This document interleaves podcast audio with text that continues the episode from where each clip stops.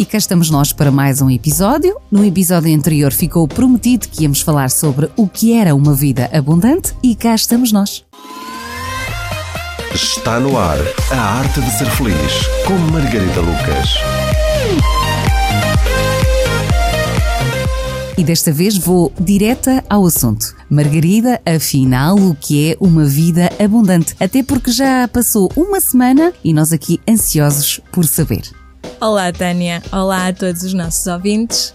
Uh, este é um tema que a mim particularmente me diz muito, uh, porque sempre fui uma pessoa feliz, ou seja, sempre fui uma pessoa abundante, neste sentido nós vamos falar hoje, e a abundância traduz-se em termos uma vida satisfatória, em todos os sentidos termos uma boa relação com a nossa família, termos uma boa relação com os nossos filhos, vivermos numa casa onde nos sentimos bem.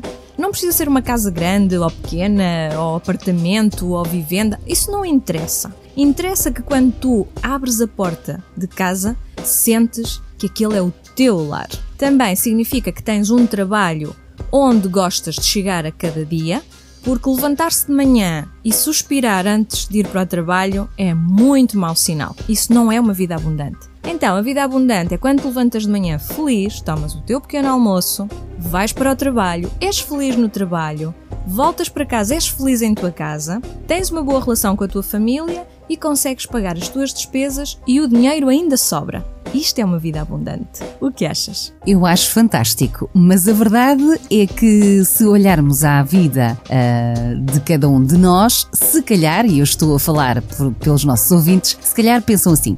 Ah, ah, mas se calhar o meu lar ou a minha casa não é bem o sítio ideal ou ainda me sinto bem. Talvez alguém esteja a pensar, mas a relação que eu tenho neste momento hum, não é ideal. Também alguém esteja a pensar que o melhor era sair do seu trabalho para ser mais feliz. Que conselhos é que tu tens a dar a estes ouvintes que certamente estão a pensar em todas estas situações? Olha, Tânia, começamos por falar da nossa programação. Infelizmente, fomos programados para achar que a vida é mesmo assim, que a vida é difícil, que o trabalho é um sacrifício, que temos que suar, que não é preciso gostar do trabalho, tem que ser assim, temos que nos aguentar, que casamos com alguém que nos faz sentir muito mal, mas uh, o casamento é para o resto da vida, porque é uma vergonha alguém ser divorciado. Também aprendemos que os ricos são pessoas más, portanto é melhor não ser rico. É melhor ser pobre, mas honrado. Já ouviste falar nisto ou não? Já, pobre mas humilde, como se costuma dizer. Olha, e tu estavas aqui a falar numa coisa muito interessante que a mim me toca particularmente, que é a parte daquele tipo de pessoas que diz do género: um, a vida é uma luta, temos que lutar. Portanto, esta, esta, nem sei se pode dizer, não sei se é ganância, mas esta, esta avidez de lutar, lutar, lutar.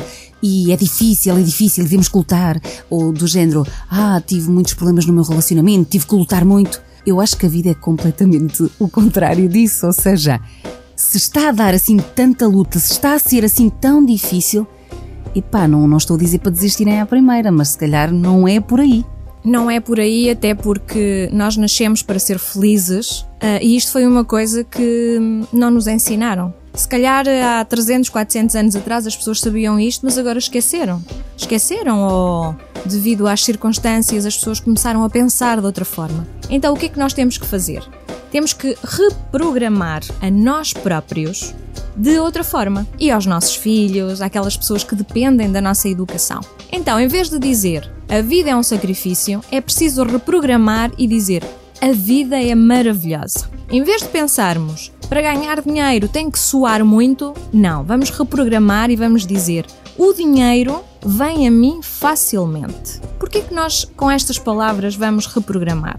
Porque se eu acredito que o trabalho é algo difícil, eu vou sempre procurar um trabalho difícil. Ou seja, quando me aparece um trabalho difícil, eu nem sequer vou pensar não vou aceitar, porque na minha mente o trabalho é difícil. Então, se este é difícil, eu vou aceitá-lo porque é mesmo assim. É como uma crença que nós temos e vamos sempre por esse caminho. Mas isto não é verdade, porque há trabalhos que nós gostamos de fazer e em Portugal qualquer trabalho é pago praticamente da mesma forma. Nós em Portugal ganhamos o ordenado mínimo. Portanto, tanto faz fazer uma coisa que não gostamos como uma coisa que gostamos. a nível de ordenado. A nível de felicidade é totalmente diferente.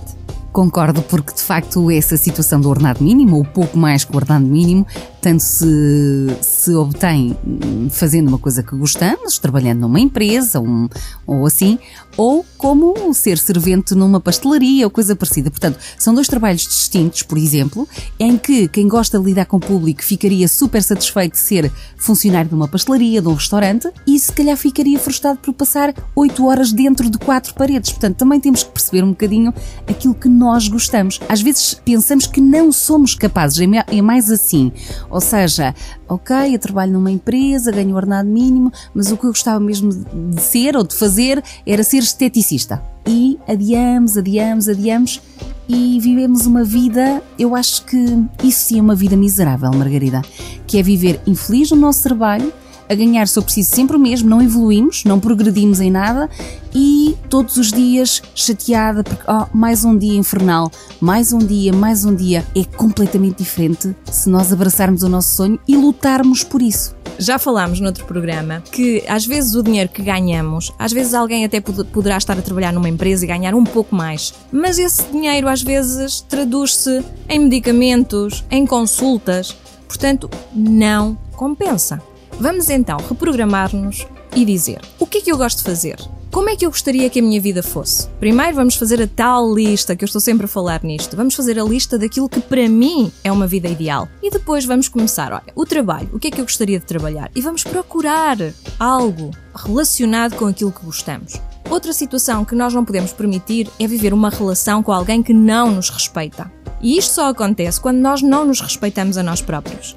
Portanto, vamos começar por respeitar a nossa vontade, por fazer que a nossa vida seja aquilo que nós gostamos e a partir daí os outros vão nos respeitar da mesma forma. Se alguém nos estiver a ouvir e precisar de ajuda neste sentido, pode escrever-nos e nós vamos ajudar naquilo que for possível. Que bela mensagem para terminar, é isso mesmo. Se por acaso está a viver uma situação deste género, é só procurar pelo Facebook da Margarida Lucas. É só escrever no Facebook Margarida Lucas e com certeza a Margarida vai ter algo para lhe dizer e também para ajudar. Pode também escrever-nos através do e-mail a arte de ser feliz, arroba estúdios64.pt. Até para a semana!